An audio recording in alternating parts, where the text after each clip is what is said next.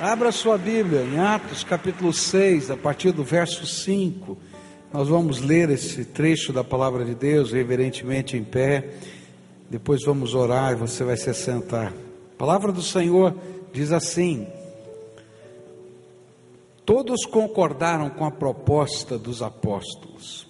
E então escolheram Estevão, um homem cheio de fé e do Espírito Santo e também Filipe, Prócoro, Nicanor, Timon, Pármenas, Nicolau de Antioquia, um não-judeu que antes tinha se convertido ao judaísmo. Esses homens foram levados aos apóstolos que oraram e puseram as mãos sobre a cabeça deles. E a palavra de Deus continuava a se espalhar em Jerusalém, e o número dos seguidores de Jesus crescia cada vez mais, e era grande o número de sacerdotes judeus que aceitavam a fé cristã. Estevão, um homem muito abençoado por Deus e cheio de poder, fazia grandes maravilhas e milagres entre o povo. Mas ficaram contra ele alguns membros da sinagoga dos homens livres, que era a sinagoga dos judeus que tinham vindo da cidade de Cirene e Alexandria. Estes e outros judeus da região de Cilícia e da província da Ásia começaram a discutir com Estevão mas o Espírito de Deus dava tanta sabedoria a Estevão que ele ganhava todas as discussões. E então eles pagaram algumas pessoas para dizerem: Nós ouvimos este homem dizer blasfêmias contra Moisés e contra Deus. E dessa maneira eles atiçaram o povo, os líderes e os mestres da lei. E depois foram, agarraram Estevão e o levaram ao conselho superior. E então arranjaram alguns homens para dizerem mentiras a respeito dele. E essas pessoas afirmaram o seguinte: Este homem não para de falar contra o nosso santo templo e contra a lei de Moisés. Nós o ouvimos quando ele dizia que esse Jesus de Nazaré vai destruir o templo e mudar todos os costumes que Moisés nos deu. Todos os que estavam sentados na sala do conselho superior olhavam firmemente para Estevão e viram que o rosto dele parecia o rosto de um anjo. Querido Senhor, nós temos te adorado, porque é só pela graça que todas as coisas podem acontecer sobre a nossa vida. Nós temos te adorado porque essa graça não tem faltado. O Senhor a tem derramado com abundância sobre o teu povo. Nós temos te adorado, Senhor, porque apesar de infiéis, de fracos, de carentes, o Senhor tem nos cercado com o teu amor. Nós temos te adorado porque o teu amor nos constrange. Mas nessa noite, Senhor, assim como o Senhor fez hoje pela manhã, derrama da tua presença sobre nós. Ó oh, Pai, aquilo que nós mais carecemos é o Senhor. Revela-te a nós fala conosco, toca o nosso coração. Aqueles que estão aqui agora, Senhor, envolve no poder do teu Espírito. Aqueles, Senhor, que estão nos vendo pela televisão, pelo canal 55, aqueles que estão nos vendo pela internet, que, Senhor, sejam tocados lá nas suas casas pela presença do teu Espírito. Senhor, que a tua revelação, que a tua presença faça diferença nas nossas vidas. Tu sabes como cada um de nós chegou aqui hoje. Uns senhores fuziantes de alegria, outros, Senhor, nem tanto, outros tremendamente abatidos. Mas, Senhor, cada um de nós precisamos da tua graça. Revela, Senhor, essa graça sobre nós. É aquilo que oramos em nome de Jesus. Amém e amém. Você pode sentar-se, querido. Deixa eu lembrar você o que está acontecendo aqui no capítulo 6 do livro de Atos. A igreja estava vivendo um problema, uma murmuração estava acontecendo no meio do povo de Deus, e essa murmuração estava criando muita dificuldade entre o povo de Deus. É interessante que a gente não entende, não compreende isso, mas a murmuração é vista na Bíblia como pecado. É interessante, né? Tem gente que gosta de murmurar. Você já viu gente que gosta de murmurar? E ah, reclama disso, ah, reclama daquilo, ah, reclama daquilo outro, né? Em todos os sentidos. Mas é interessante que a Bíblia fala da murmuração como pecado. Porque toda forma de murmuração é, na verdade, uma falta de confiança na intervenção de Deus. Quando a gente começa a murmurar, a gente perde a perspectiva de um Deus que está no controle e está agindo. Bom, estava vendo murmuração lá. E essa murmuração era porque a igreja havia crescido muito e os ah, apóstolos não estavam mais dando conta de fazer todo o trabalho da distribuição dos, das primícias, das doações que eram dadas para sustento dos pobres e as demais atividades. E achavam aqueles que só falavam o grego que aqueles que falavam somente o hebraico tinham preferência. E está vendo? Tem discriminação nessa igreja. E essa era a murmuração. Eles consideram os que falam hebraico de uma maneira diferente. Por isso as viúvas deles são mais abençoadas, mais bem tratadas. E ali estava a confusão. E aí os apóstolos reunidos, a igreja reunida, decidiram então abrir mão do poder da divisão das coisas e pediram para escolher sete homens daqueles que falavam grego para poderem ministrar essas distribuições. Mas havia alguns requisitos. O requisito é que esses homens fossem cheios de fé, do Espírito Santo e que fossem gente de boa reputação. E entre esses sete homens, aparece um que rouba a cena de tudo que vai acontecer. E esse homem é Estevão, e nós temos estudado sobre personagens da Bíblia. O nosso personagem desde hoje pela manhã foi Estevão. Ele rouba a cena porque talvez ele não fosse o maior administrador para cuidar das divisões, mas ele era alguém cheio de fé, cheio do Espírito Santo. A Bíblia diz que ele era cheio de graça, cheio de poder, cheio de sabedoria e cheio de amor. E se a gente pudesse dar um título, eu diria que esse homem era o homem da plenitude, porque a palavra cheio pode ser traduzida assim também pleno de, e um homem cheio, pleno, a plenitude de Deus se manifestava de alguma maneira na vida dele. E nós começamos a olhar para essa plenitude como Estevão sendo um modelo de cristão que a gente pode imitar e tentar experimentar na nossa vida. Por quê?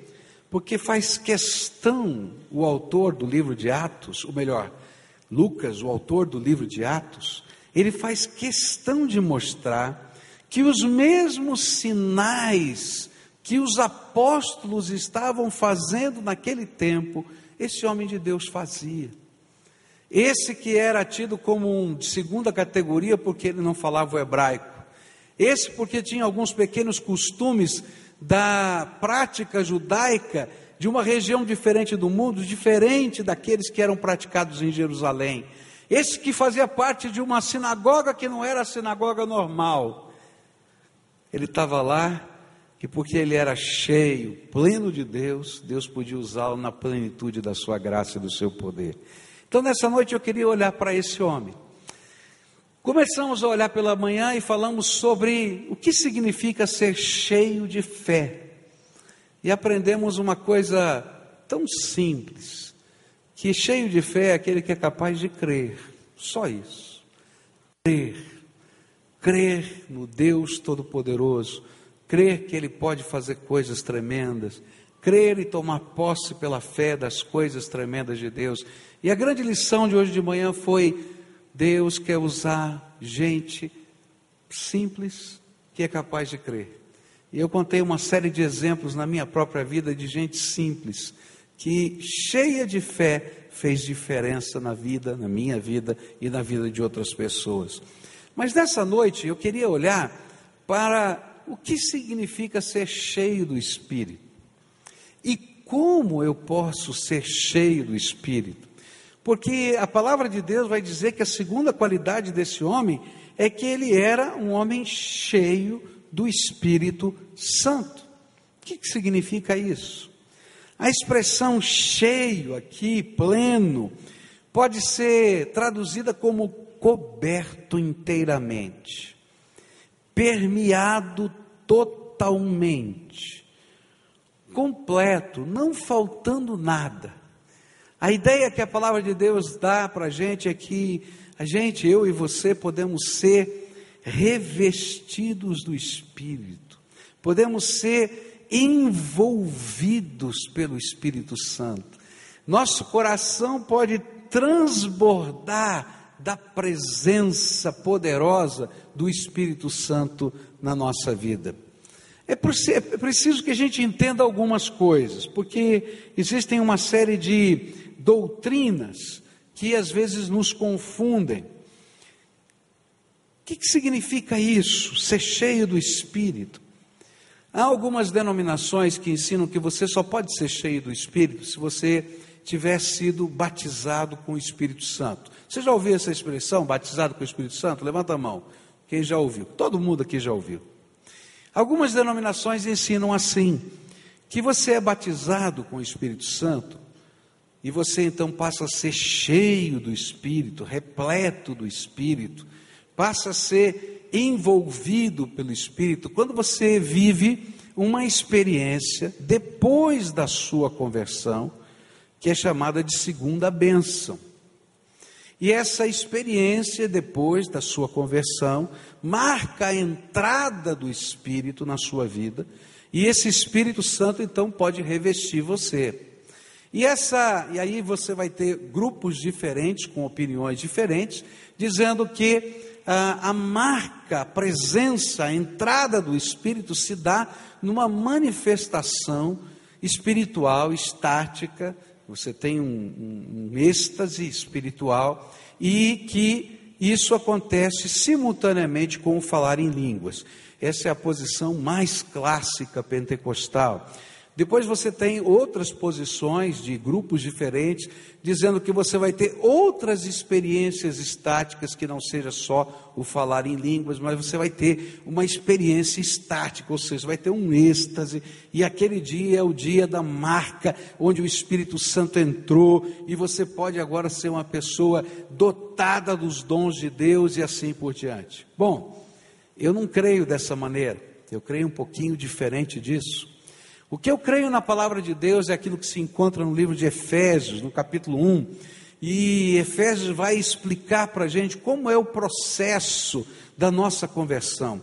Capítulo 1 de Efésios diz que quando eu escuto a palavra de Deus, quando eu sou convencido pelo Espírito Santo de Deus, o Espírito Santo de Deus vem, entra no meu coração e sela o meu coração com o selo da Sua presença e propriedade.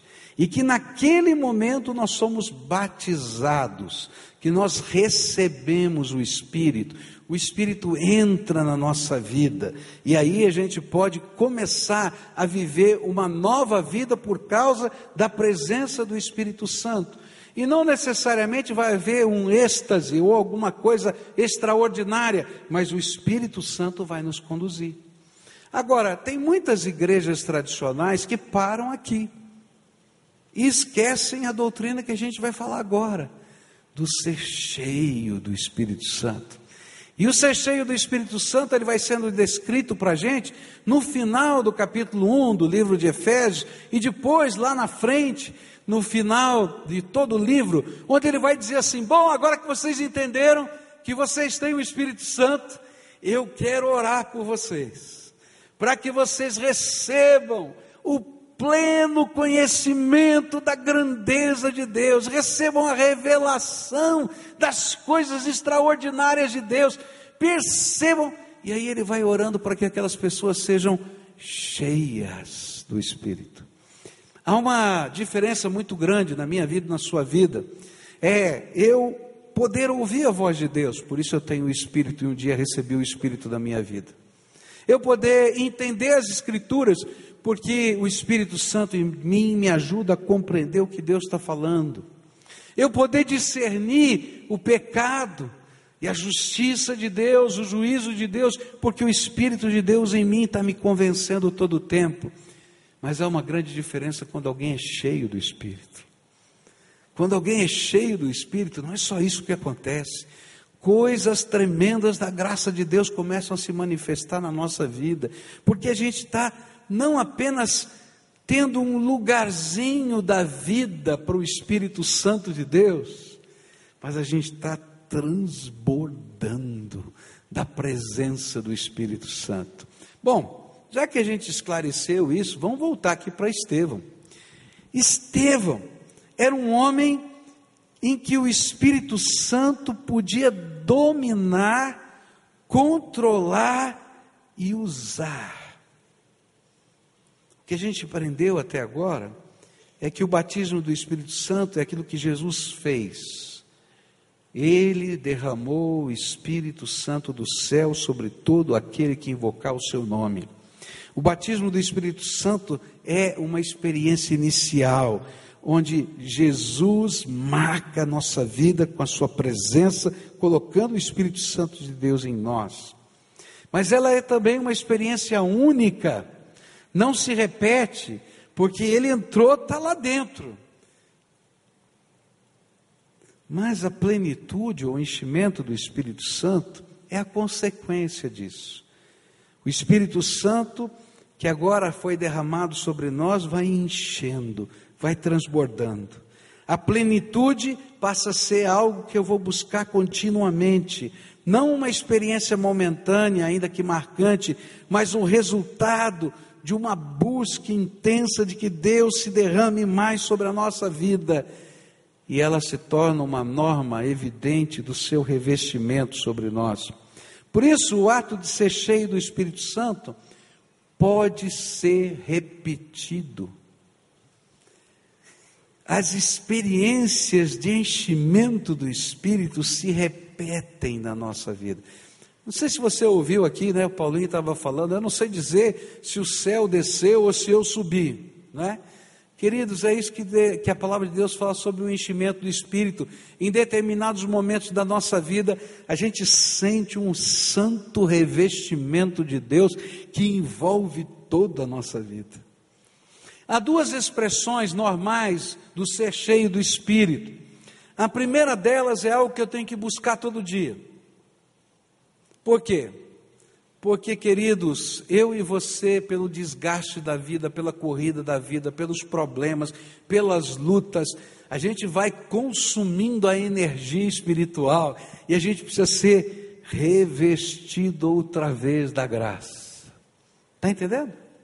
Estou lá no meio da minha batalha, eu estou cansado, estou abatido, tem um problema, tem uma luta. Ah, Senhor, ontem eu estava tão bem, com fé, cheio de esperança, hoje eu estou. Eu estou esquisito, Senhor, tenha misericórdia de mim. E a gente volta e parece que vem aquela infusão da graça de Deus, a gente é revestido de novo, a gente se levanta. Esse é o normal. A gente vai buscar ser cheio do Espírito Santo sempre. E se você não buscar, sempre você vai ficar vazio. Vai ficar vazio. Agora tem uma segunda manifestação interessante do Espírito. É que em dados momentos da nossa vida, Deus nos reveste, Ele nos enche com o seu Espírito Santo, para que a gente seja capacitado para fazer as coisas de Deus. E é tremendo isso. Eu fico lembrando, por exemplo, da palavra de Deus, que em determinados momentos, a palavra do Senhor nos fala que João Batista, por exemplo, desde o ventre da sua mãe, foi cheio do Espírito Santo para ser um profeta. E esse enchimento do Espírito era um derramar de Deus específico para cumprir uma missão. Lá no Velho Testamento, por exemplo, a gente vai encontrar é, aqueles artistas que construíram as coisas bonitas do templo. E a Bíblia diz: Olha, eu escolhi, não se lembra o nome deles, mas Fulano, Beltrano e Ciclano, e eu os enchi com o meu espírito para fazer toda a obra do artífice, do artista e assim por diante. Então a gente vai descobrir que há momentos na nossa vida que Deus nos enche com o seu Espírito Santo para uma missão específica. E aí eu vou dizer, Senhor, como é que vai ser? De que jeito vai ser? E ele reveste com o seu espírito e diz: Ó, oh, estou te capacitando, estou te ungindo, estou te dando graça para você fazer diferença nessa terra. Há alguma coisa que eu tenho que buscar todo dia para poder viver, ser cheio do Espírito. Mas há alguns momentos que Deus dá uma, um derramar novo, uma experiência nova, que pode vir com manifestações estáticas, de êxtase, ou pode vir de outras maneiras, mas Deus marca a nossa vida nesses períodos, dizendo: estou te mandando fazer isso, estou te, te dando graça para fazer aquilo, levanta, tem coragem, ou simplesmente eu, te, eu estou te consolando. É interessante isso. É o Espírito de Deus que se derrama sobre nós. Mas a grande pergunta é: como? Como alguém pode ser cheio do Espírito Santo? Quer ser cheio do Espírito? Quer ser cheio do Espírito? Pergunta para quem está perto de você: você quer ser cheio do Espírito? Você quer experimentar as coisas grandiosas de Deus? Quer? Então eu quero explicar à luz da palavra de Deus como é que a gente pode ser cheio do Espírito. Há muita confusão nisso. A gente que imagina que o Espírito Santo ele é algo que eu possa transferir. Então a gente vai fazer um culto especial e eu vou transferir o Espírito para vocês. Mas queridos, como é que um homem, um homem finito, pode conter de uma maneira tão produtiva o Espírito infinito para repartir com as pessoas. Sabe quem dá o Espírito Santo? Quem dá? Jesus. E a Bíblia vai falar bem claro sobre isso. Você vai ser cheio do Espírito Santo não é porque o pastor fulano te abençoou, não é porque ele jogou o paletó sobre você, mas é porque Jesus vai derramar a sua graça sobre a sua vida. Então, essa é a primeira coisa. Quem enche com o Espírito Santo? Jesus. Jesus é quem enche com o Espírito Santo. Quem dá as experiências extraordinárias de Deus? Jesus dá as experiências extraordinárias de Deus. E essas coisas não estão restritas a um grupo seletíssimo de gente a palavra de Deus diz que Ele está disposto a derramar o seu espírito a todos aqueles que buscarem. Agora, Jesus explicou como é que funciona isso. Abra aí a sua Bíblia em João capítulo 7. João 7, a palavra do Senhor vai dizer assim para a gente. João capítulo 7, a partir do verso 37 a 39. Diz assim a Bíblia: o último dia da festa era o mais importante. Naquele dia Jesus pôs de pé e disse bem alto: Se alguém tem sede, venha a mim e beba. Como dizem as Escrituras sagradas, rios de água viva vão jorrar do coração de quem crê em mim. Jesus estava falando a respeito do Espírito Santo, que aqueles que criam nele iriam receber. E essas pessoas não tinham recebido o Espírito porque Jesus ainda não havia voltado para a presença gloriosa de Deus. Jesus, aqui nesse dia, ensina para a gente como é que a gente pode ser cheio do Espírito Santo. É importante entender essa cena. Foi o último dia da festa dos tabernáculos. Era o clímax de sete dias de festa de adoração. E um dos rituais muito bonitos desta festividade era que a cada manhã uma procissão solene guiada por um sacerdote que levava um jarro de ouro dirigia-se ao tanque de Siloé é, para buscar água, que depois era derramada como oferta ao Senhor no lado esquerdo do altar. E esse, essa, esse, essa liturgia tinha como propósito é, comemorar a providência miraculosa de Deus no deserto, de suprir aquele povo durante aqueles 40 anos. E simbolizava também o futuro derramamento do Espírito prometido pelo profeta Joel. E é bem nessa hora que o sacerdote vai, pega o jarro de ouro no tanque de Siloé e vai caminhando, e todo mundo está louvando a Deus, que Jesus aparece no meio dessa cena e diz assim: Olha, que coisa tremenda. Ele vai dizer: Se alguém tem sede, venha a mim e beba. E como dizem as Escrituras sagradas, rios de água viva vão jorrar do coração de quem crê em mim. O segredo para ser cheio do Espírito é uma coisa muito simples. Muito simples. Tão simples que fica complicado. Porque se eu dissesse para você, olha, para você ser cheio do Espírito Santo, você tem que ir lá para fazer uma viagem para a Terra Santa, subir no Monte Sinai, de madrugada, e quando o sol nascer, você levantar a mão e fazer dez orações da seguinte maneira. Teria muita gente fazendo isso.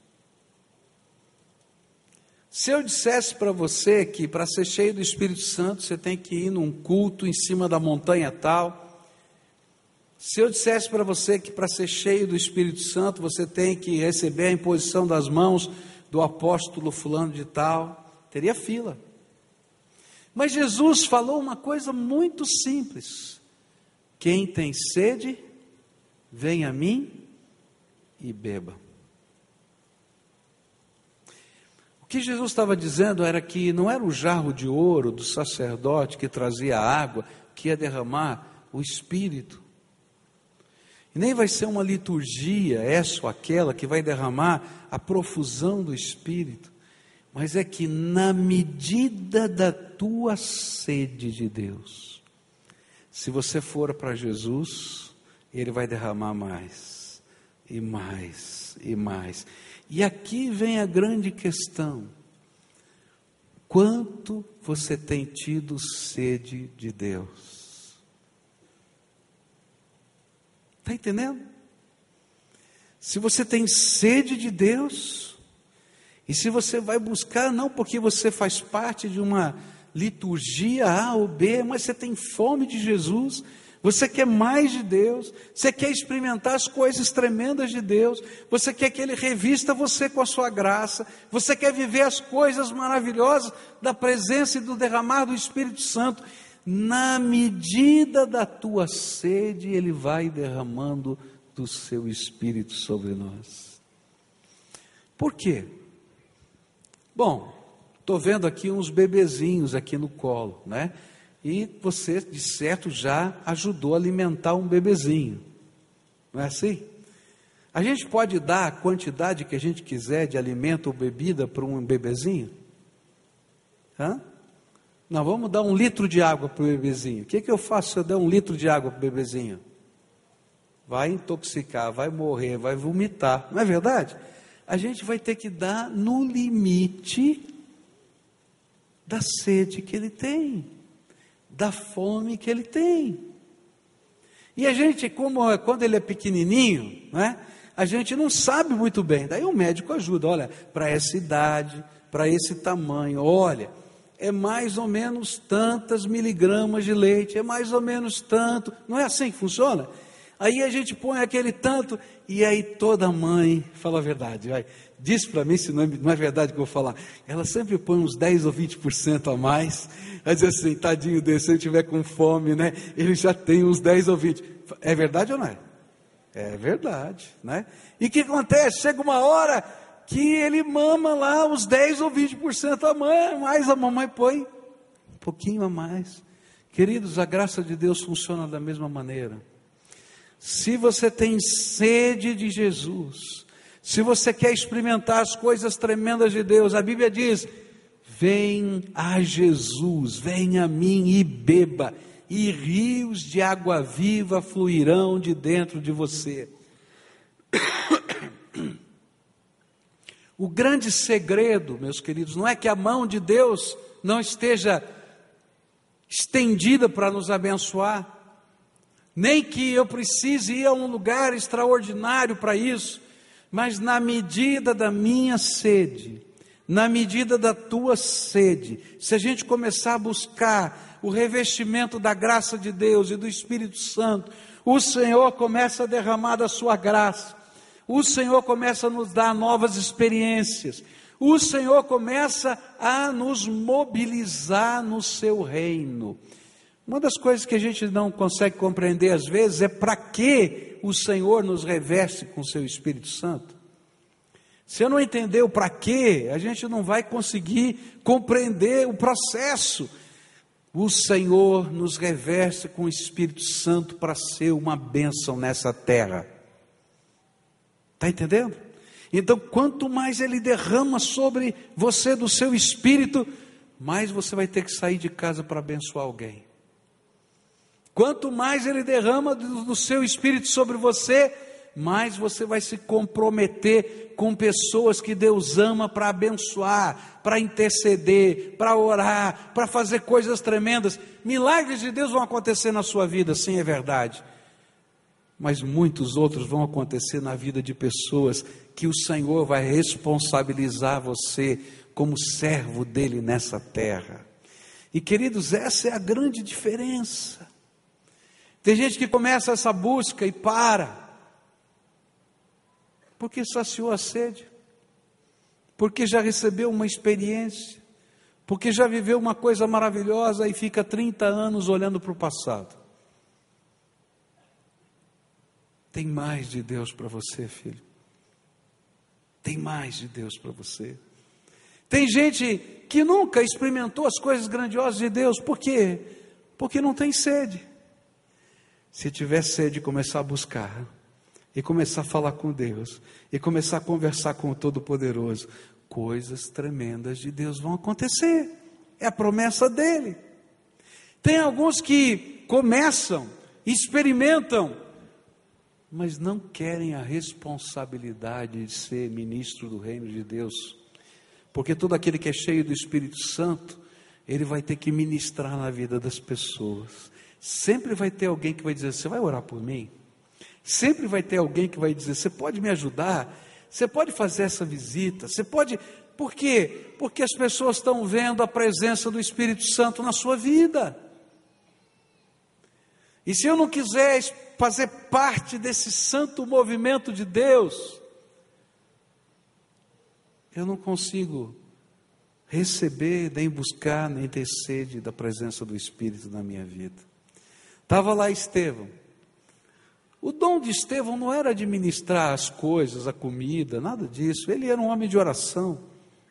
Ele era um homem que ministrava na vida das pessoas o poder dos milagres de Deus, mas quando teve uma confusão na igreja, e o povo estava murmurando, e eles precisavam achar pessoas cheias do Espírito Santo e de fé, cheias de sabedoria, para ajudar a resolver aquela questão. Para quem eles olharam? Para Estevão: Estevão, vem cá, vem aqui, você precisa nos ajudar. Eu acho que Estevão olhou e falou: Puxa vida, mas eu, eu não entendo muito bem de fazer cesta básica. Ó, tem um monte de coisa aqui. Mas naquela hora ele entendeu que a missão que Deus estava lhe dando para paz naquela igreja era fazer cesta básica. E ele disse: tá bom, se é para a glória de Jesus, então vou fazer cesta básica. Porque o cheio do Espírito não fica olhando o que tem que fazer nem como fazer, ele é servo do Todo-Poderoso. E coisas tremendas de Deus vão acontecer. Com 12 anos de idade eu eu aceitei Jesus, eu tive uma experiência firme, eu conhecia Jesus desde muito cedo na minha vida, nasci num lar evangélico. Conheci a palavra de Deus, fui à escola dominical. Com 12 anos, de 12 anos eu ouvi uma mensagem que mexeu comigo, que Deus podia falar com a gente. Comecei a buscar a Deus. E Deus me visitou. Eu tive experiências grandiosas com Deus. Mas eu tinha só 12 anos de idade. E tinha uma senhora, já falecida, que morava próximo da minha casa, onde existiam alguns cultos no meio da tarde, da primeira igreja batista de São Paulo, culto de oração de senhoras. E aquela senhora começou a ver o meu minha alegria com Deus e disse: "Vem cá". E ela tinha uma caixa de livros. E ela disse assim: "Eu vou lhe dar alguns livros para você ler". E eu comecei a ler a história de homens de Deus do passado. Algumas biografias, John Wesley, George Whitfield, é, outros homens assim que foram usados por Deus na história. E eu comecei a perceber uma coisa tremenda: aqueles homens eram cheios do Espírito Santo e só podiam fazer e só fizeram o que tinham feito porque eram cheios do Espírito Santo. E aquilo começou a incomodar o meu coração. E eu comecei a ficar de joelhos lá no meu quarto e dizia: Senhor, eu quero ser cheio do teu espírito. Eu quero, Senhor, experimentar essas coisas do Senhor. Eu quero vivenciar o teu poder, os teus milagres na minha vida. E olha, foram anos buscando a Deus. Mas a cada dia, Deus ia acrescentando alguma coisa nova. E os sinais de Deus começavam a acontecer de uma maneira natural. Eu me lembro de uma ocasião em que eu estava em casa e uma moça que estudava, uma jovenzinha que estudava conosco, ela nos procurou e disse: Olha, aconteceu uma tragédia, tem uma menina fulana de tal, ela vai, é, ela sumiu, ela fugiu de casa, ninguém sabe onde ela está, nós estamos desesperados, a família está desesperada. E ela disse: Será que você podia orar por ela? Ela bateu na porta da minha casa, ela sabia que eu era crente, que eu conhecia Jesus eu estava buscando ser cheio do Espírito. E eu disse para ela assim: Olha, eu hoje vou pregar. Tinha 13, 14 anos. Eu vou pregar num culto de oração. Era um outro lugar. E aqueles, aquelas mulheres são mulheres de oração. E hoje, às três horas da tarde, nós vamos orar por essa pessoa. Vou orar agora, mas às três horas da tarde vai ter um grupo de pessoas orando. E aí fomos lá para aquele lugar. E eu disse ainda: sabe, Deus vai ouvir essa oração e vai trazer essa menina de volta. E eu fui lá para aquele culto, contei que essa mocinha batido na porta de nossa casa e que estava acontecendo e etc. E aquelas senhoras se uniram e começaram a chorar e orar por aquela menina. Nunca tinham ouvido aquela, visto aquela menina e eu lá orando e buscando a face de Deus. Quando foi à noite, por volta de 10 horas da noite, aquela menina bateu na porta da minha casa e disse: Pascoal, Deus ouviu a oração. Ela voltou para casa. Sabe o que aconteceu? Era três e meia da tarde. Ela estava numa praia lá no litoral de São Paulo. E ela começou a sentir uma angústia, uma tristeza, um desespero, que ela tinha que voltar para casa. Ela pegou um ônibus, voltou para casa. A família está em festa. E quando ela me contou que tinha sido três e meia da tarde, eu lembrei da reunião de oração. E eu vim aqui correndo para dizer: Jesus ouviu a oração. Quando a gente está buscando ser cheio do Espírito, não necessariamente vai sair raio, trovão dos dedos da gente, mas a graça de Deus começa a se manifestar. E sabe o que é gostoso? É que você olha para você e diz assim: continuo igual, sou de carne e osso, mas agora eu conheço um pouco mais de Jesus, agora eu conheço um pouco mais do seu poder, agora eu conheço um pouco mais da sua graça, agora eu conheço um pouco mais da sua sabedoria. E sabe, queridos, alguns momentos você vai ter experiências suas, pessoais, tremendas, de visitação de Deus, que a gente não sabe se o céu desceu, se a gente subiu, tanto faz, Jesus se derramou sobre nós.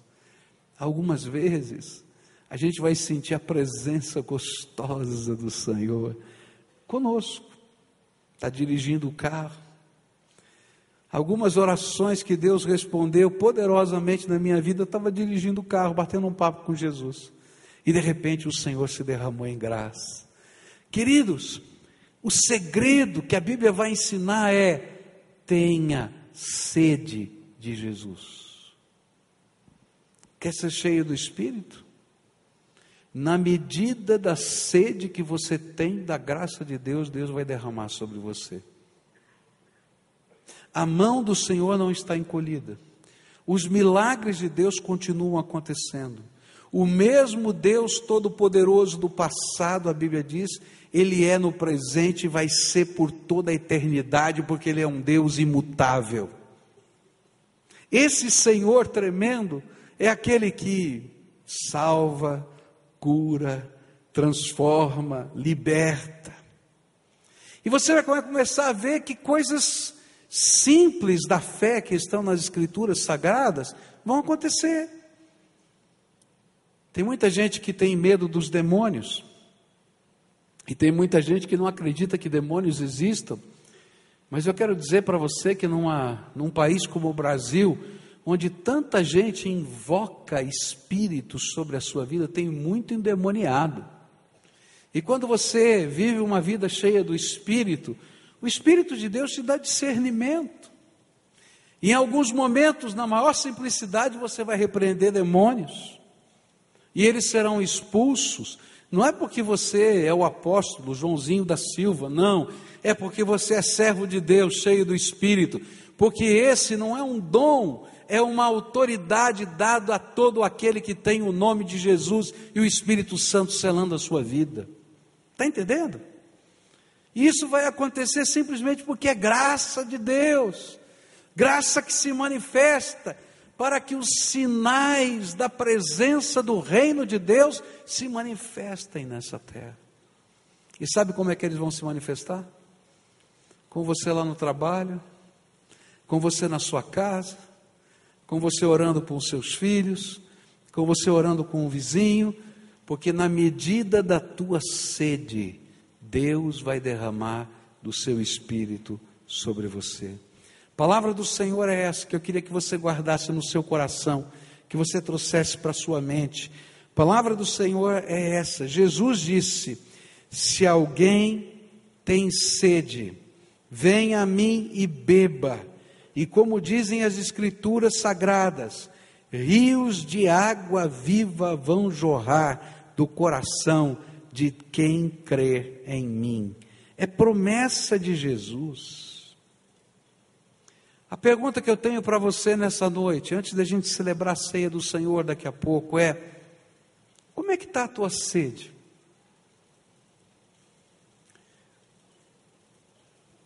Sabe o que acontece? O inimigo trabalha para confundir a gente, a diferença entre a sede e a liturgia. É muito mais fácil eu criar uma prática religiosa do que buscar de todo o coração a Jesus. Está entendendo?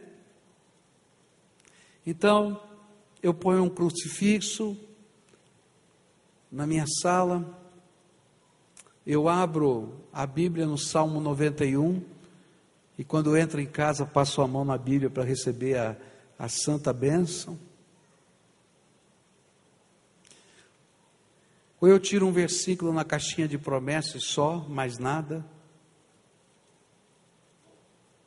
Ou eu toco uma música evangélica e digo, puxa vida, que maravilha, encheu a minha casa. E eu não entendi. Eu tenho que buscar Jesus, eu tenho que ter fome de Jesus, eu quero que eu tenho que querer experimentar as coisas de Deus. Você tem que buscar Jesus para experimentar as coisas tremendas de Deus na tua vida. O que, que você gostaria de experimentar na presença de Deus? Busca. Um dos grandes segredos, fizeram anos atrás um estudo sobre os avivamentos e tentaram olhar para os avivamentos ingleses, americanos, de outros países do mundo, e eles tentaram ver o que, que eles tinham em comum. Primeiro eles pensavam, será que é a teologia? E descobriram que nenhum avivamento ele era exatamente igual em teologia. Porque a teologia é a racionalização dos homens, para tentar explicar à luz da palavra de Deus o que eles estão vivendo. E como coisas novas estavam acontecendo, eles não sabiam explicar, e novas teologias surgiam. Depois eles pensaram: será que são as grandes correntes do pensamento religioso, evangélico que está por trás? E aí descobriram que não. Movimentos eram, é, puxa vida, calvinistas e movimentos não. E disse, mas então o que, que tem de semelhante? E aí eles descobriram uma coisa, só uma coisa semelhante: a busca intensa por Jesus. Sabe o que acontecia nos grandes avivamentos? Que marcava os jornais da época, que as lojas fechavam ao meio-dia só para o povo orar. Que as pessoas saíam depois do trabalho nas minas de carvão para orar que às vezes a coisa era tão intensa e era tão gostosa que eles passavam a noite numa vigília de oração. E quando eles achavam que estava terminando e saíam para o seu trabalho, chegava de manhãzinha cedo um outro grupo que dizia: a gente não pode deixar a chama ficar apagada, e nós viemos aqui continuar buscando a presença de Deus. Queridos, o grande segredo de uma vida cheia do Espírito Santo é busca. É quando a gente de toda a alma está buscando, quando a gente de todo o coração está buscando Jesus, quando a gente fecha a porta do quarto e diz: Senhor, eu quero ouvir a tua voz, eu quero sentir a tua presença, eu quero ver os teus milagres, eu quero experimentar as manifestações da tua graça, eu quero, Senhor. E aí Deus vai levantando Estevãos nos dias de hoje. E queridos, como a igreja precisa de gente assim. Não gente que está fazendo propaganda em cima da graça de Deus, do seu próprio nome, mas gente que está experimentando a graça de Deus. Gente que para no meio do caminho para dar uma mensagem, como o Paulinho já contou aqui, lá naquela praça, né? Para dizer: olha, tem uma mensagem de Deus para você. E era de Deus mesmo. Nunca viu, nunca não sabia quem era, mas palavra viva Pessoas que às vezes vão pelo caminho e abençoam, simplesmente porque foram movidas pelo Espírito. Nessa noite, antes da gente partilhar da ceia do Senhor, um memorial que lembra que a gente pode experimentar essas coisas porque Jesus abriu as janelas do céu para a gente. Eu queria orar com você. A Bíblia diz por que, que a gente não tem sede. Quer saber por que, que a gente não tem sede? A Bíblia diz que a gente fica satisfeito com o que a gente tem quando a nossa vida está sufocada, entulhada pelos espinhos. Na parábola que Jesus contou, diz que Deus plantou, nasceu, mas não deu fruto. E sabe por que, que não deu fruto? Porque os, os espinhos sufocavam. E ele disse: os cuidados deste mundo sufocam e impedem que a gente produza os frutos. Sabe, queridos, Deus quer derramar do seu espírito sobre você, mas Satanás sabe o que vai acontecer se ele derramar do seu espírito sobre você. Então ele vai entulhar a tua vida com um monte de coisa que não vale nada e que nem necessariamente são pecados. Só para você não ter prazer, não ter tempo, não ter sentimento de angústia e necessidade por buscar ser cheio do Espírito Santo. Mas Deus, Deus está batendo na porta e está dizendo assim: filho, você não imagina o que eu quero fazer. Você não imagina o que eu quero derramar sobre você. Você não imagina o que eu quero revelar para você. Olha, tem grandezas eternas de Deus que eu quero que você veja. Tem manifestações grandiosas do meu amor que eu quero que você participe. Eu quero te ungir. Ungir os teus pés, ungir os teus lábios, ungir as tuas mãos. Eu quero que você seja o portador da minha graça. O homem de paz que entra em algum lugar para fazer diferença. Mas você precisa ser cheio. Às vezes você não tem nem para você, você está morrendo de fome. E está buscando alguém cheio do Espírito para abençoar a tua vida, quando na verdade as janelas do céu estão abertas e Deus está chorando, dizendo assim: Filho, vem aqui, ó, sou eu. Vem a mim e beba, que rios de água viva fluirão de dentro de você. Não dá para segurar é graça. Queridos, tem uma multidão aqui. Eu fico pensando o que aconteceria em Curitiba se essa multidão fosse cheia do Espírito.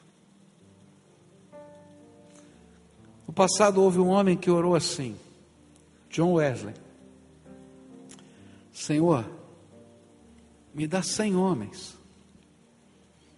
sem homens cheios do Espírito Santo, sem homens comprometidos com o Senhor. Me dá cem.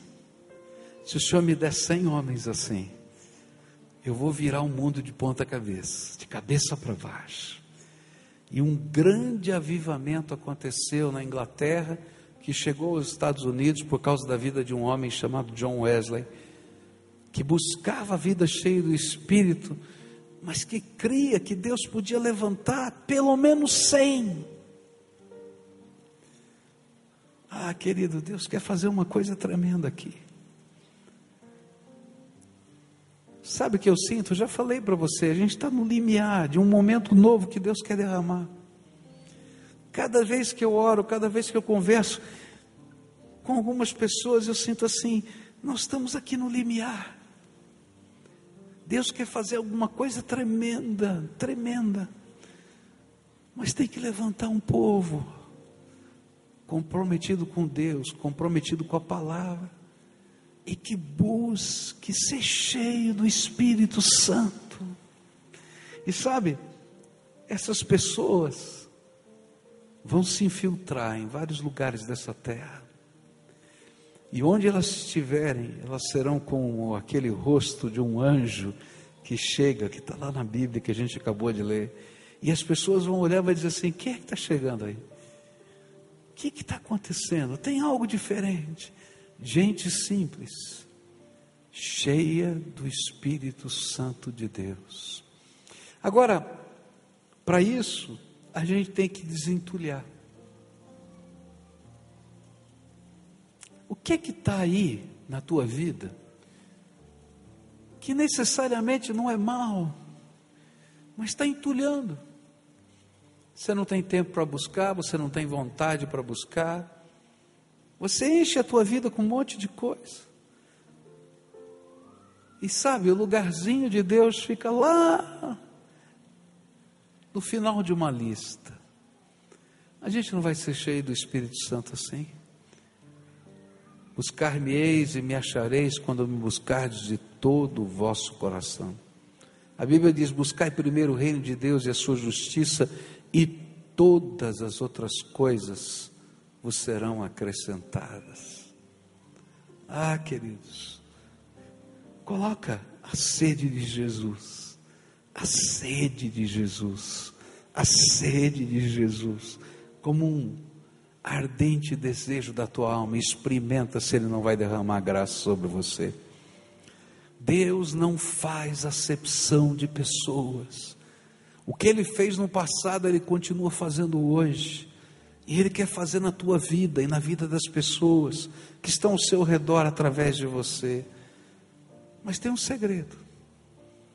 Quem tem sede, vem a mim e beba. e rios de água viva fluirão de dentro de vocês. Não dá para só beber, Deus faz chorar e a gente se torna ministro dessa graça por onde a gente passar. Curva a tua fronte agora antes da gente participar desse memorial. O que, que o Espírito Santo está falando com você hoje? O que é que você entendeu da voz de Deus para você? Você disse há pouco, quando a gente perguntou, você quer ser cheio do Espírito? Venha Jesus, busca Jesus, fica na presença de Jesus, diga para Ele o que você gostaria de experimentar no reino de Deus. Sabe, essa é a oração que Ele tem prazer de ouvir.